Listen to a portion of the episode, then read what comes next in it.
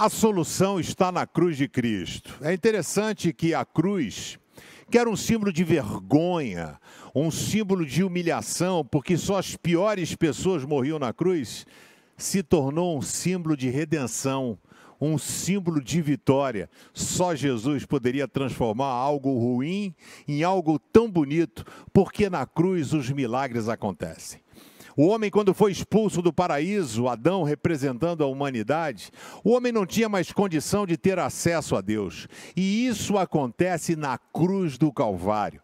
Através da cruz de Cristo, aquele abismo que separava o homem de Deus, ele foi ah, feito uma ponte com a cruz de Cristo e nós hoje temos acesso a Deus. Olha o que diz o texto de Marcos 15, verso 38. Então a cortina do templo se rasgou. Quando Jesus morre na cruz, diz que ele deu um grito forte e morreu morreu. Então a cortina do templo se rasgou em dois pedaços, de cima até embaixo. Era Deus mostrando: agora você pode falar direto comigo. Agora eu não preciso mais falar com um profeta ou com alguém, mas você terá acesso direto. Isso foi tão profundo, foi tão maneiro que tinha um centurião que estava ali aos pés da cruz olhando todas as coisas.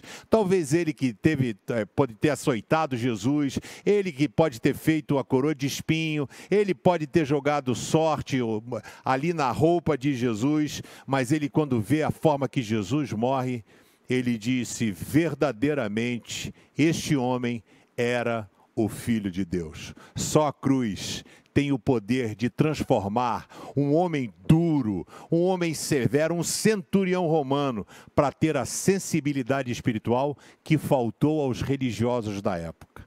Você tem tido a sensibilidade espiritual para perceber tudo aquilo que Deus pode, quer realizar, fazer na sua vida? Entregue a sua vida nas mãos de Jesus, porque a cruz de Cristo nos liberta de todo pecado, de toda maldição e de toda enfermidade.